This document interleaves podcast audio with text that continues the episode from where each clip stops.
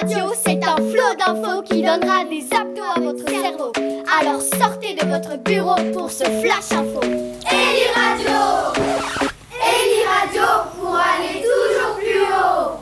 Hello, we are the 11 VG2 from the Alizé College, and this is our third show in scientific discovery. But first, start out by Muse.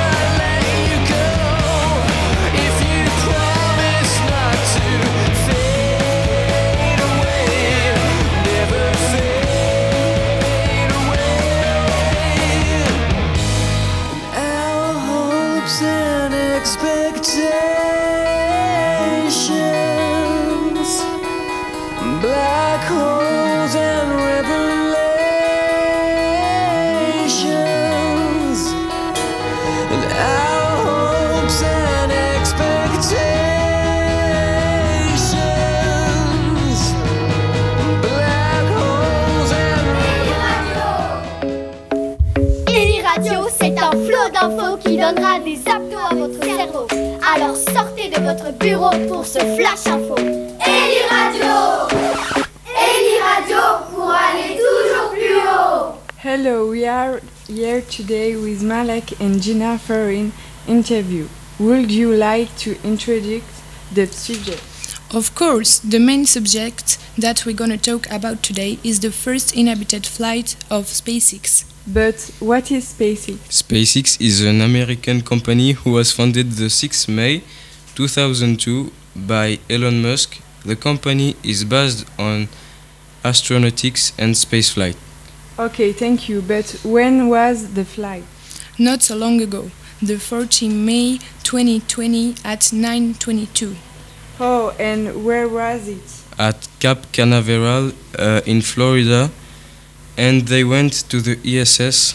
I'm sorry, but can you tell is what is the ESS because I don't think that ever we know about what is Yes, sure. The ISS means International Space Station, who is of course in space. Okay, and who was the astronaut that was selected for this adventure? Bob Behnken and Douglas Hurley, uh, the two are American. If this was the first inhabited flight for SpaceX, it is their under flight who was made but under company? Yes, they have been a lot. But how many? 92 mission like this on uh, since 1998, and the, and the first one was made between the 4th and the 5th uh, December 1998. And what was the name of that mission and what, who made a pair of the crew of this first flight to the ESS? The name of the mission was STS 88 Endeavour, and they were five in the crew to be American, and then and there was one Russian. Does SpaceX have plans for the future? they want to, to uh, they want to make co- uh, commercial flight to the space. Oh, unbelievable. I, it will be really expensive, right? Yes, really. the price for a ticket is valued at tens of million dollars.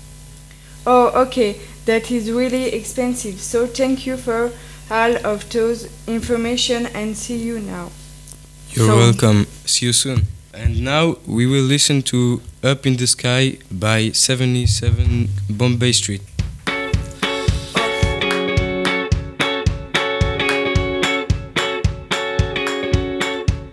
Up in the sky, there is a village, and the people there are blue. I believe it's true. Up in the sky, to sing, and there is no need for a king up in the sky. Nothing is insane, like a rocket driven plane. You can fly above the rain up in the sky. You just feel fine. There is no running out of time, and you never cross the line. I never want to die.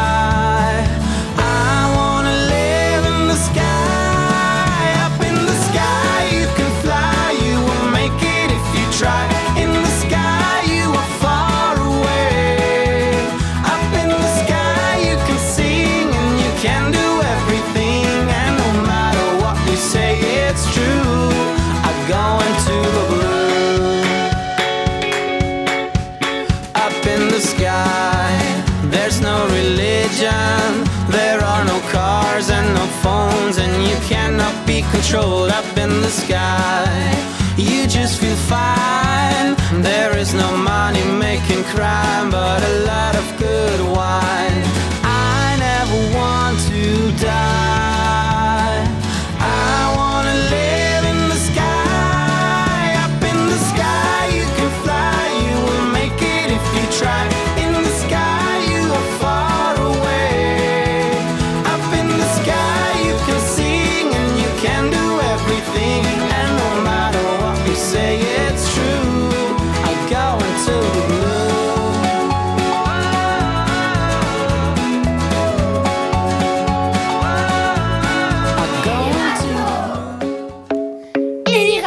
C'est un flot d'infos qui donnera des abdos à votre cerveau. Alors sortez de votre bureau pour ce flash info. Eli Radio Eli Radio pour aller toujours plus haut Hey, you know, yesterday I saw a program TV on black holes. You know what a black hole is? Yes, it's a very compact celestial object. Its gravitational field prevents our mother and radiation to escape from it. But do you know other type of phenomenon like this? So I know two others. The white hole and the wormhole. It seems to me that the wormhole is on one hand like a black hole and on the other hand like a white hole because it connects two separate regions of time-space continuum. Unfortunately, I know nothing about the white hole. And you, do you know anything else? I know that a supermassive black hole is a black hole whose mass is about as big as a million solar masses or more. Ah, it looks cool. You think anything would happen if we got close? Oh, there is a limit called event horizon, and it distorts the object which approaches it. And do you think we can create a black hole? Well, we can create them with particle accelerators, but there it's not enough mass, so their duration is short and they evaporate, so it's not dangerous. Are we going to succeed in creating a black hole massive and now to be able to experiment and learn more?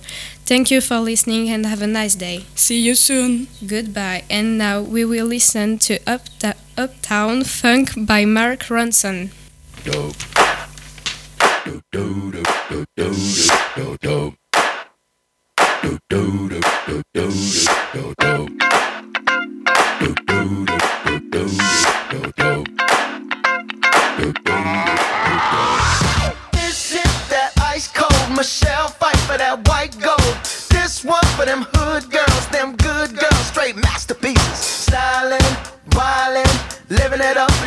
City. Got Chuck's on with Saint Laurent. Gotta kiss myself, I'm so pretty. I'm too hot. hot Call the police and the fireman. I'm too hot. hot Make a dragon wanna retire, man. I'm too hot. hot Say my name, you know who I am. I'm too hot. hot And my band bought that money. Break it down. Girls hit you, hallelujah. Girls hit you, hallelujah. Girls hit you, hallelujah. Cause Uptown Funk don't give it to you. Cause Uptown Funk don't give it to you. Cause Uptown Funk don't give it to you. Saturday night and we in the spot. Don't believe me, just watch.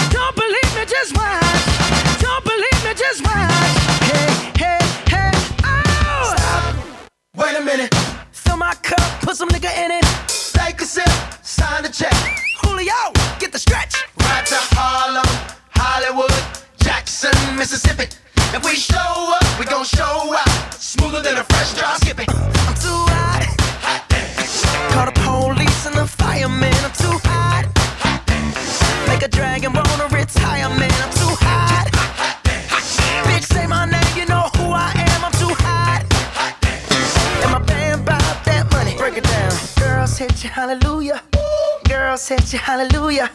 Girls hit you, hallelujah. Cause Uptown Funk don't give it to you. Cause Uptown Funk don't give it to you. Cause Uptown Funk don't give it to you. Saturday night and we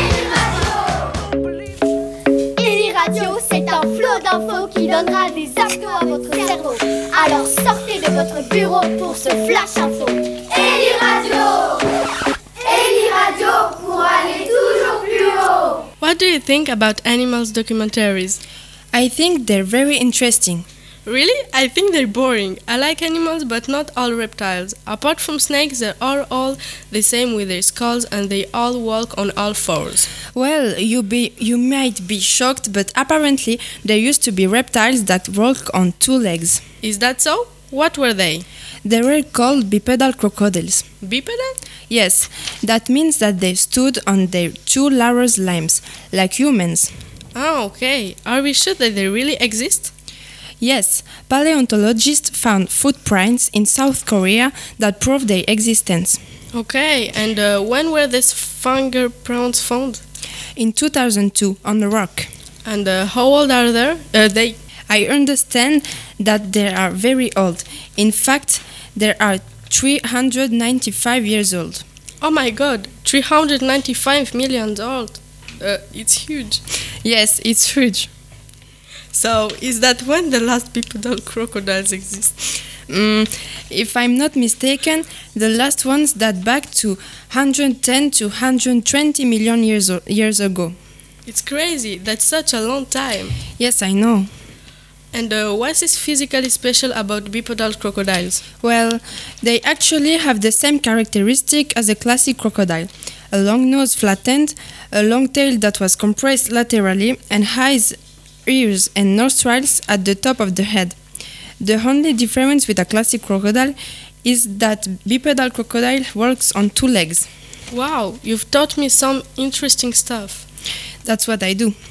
And now we will listen to La Bombe Humaine by Téléphone. Vous parlez de l'arme de demain, enfantée du monde, elle en sera la fin. Je veux vous parler de moi, de vous. Je vois à l'intérieur des images, des couleurs qui ne sont pas à moi, qui parfois me font peur. Sensations qui peuvent me rendre fou. Nos sens sont nos fils, pauvres marionnettes. Nos sens sont le chemin qui mène droit à nos têtes. La bombe humaine, tu la tiens dans ta main. Tu as le détonateur juste à côté du cœur. La bombe humaine, c'est toi, elle t'appartient. Si tu laisses quelqu'un prendre en main ton destin, c'est la fin. Hmm, fin.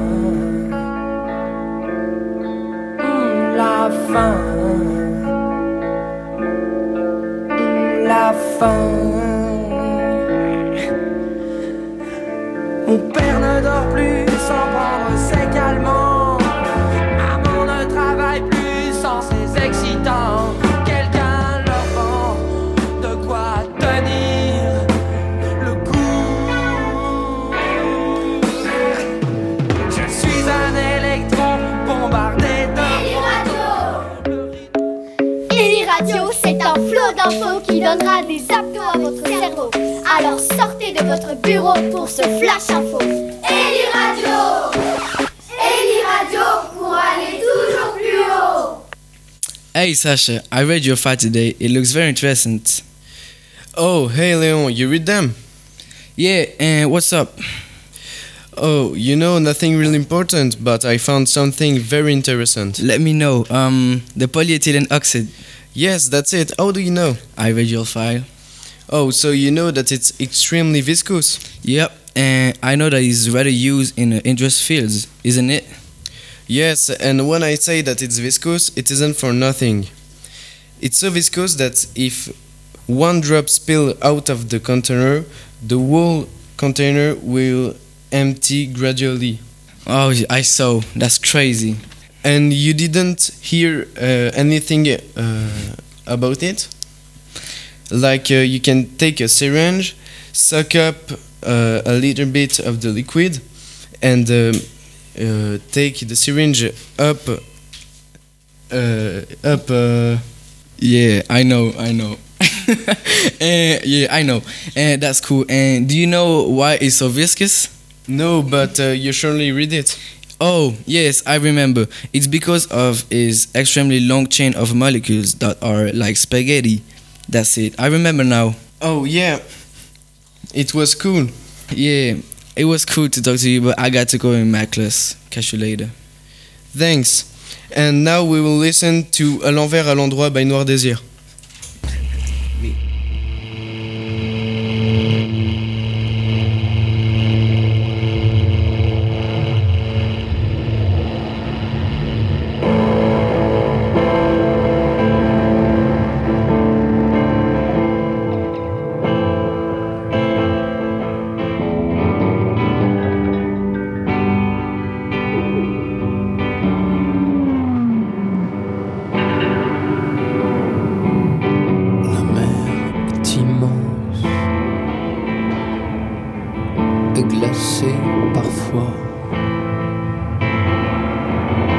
Autant s'aligner,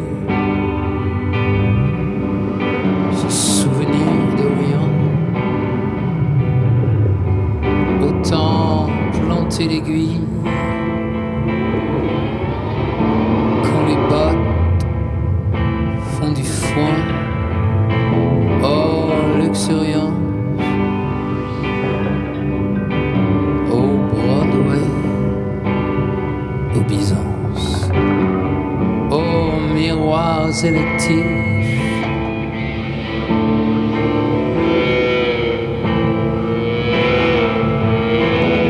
Oh, luxuriance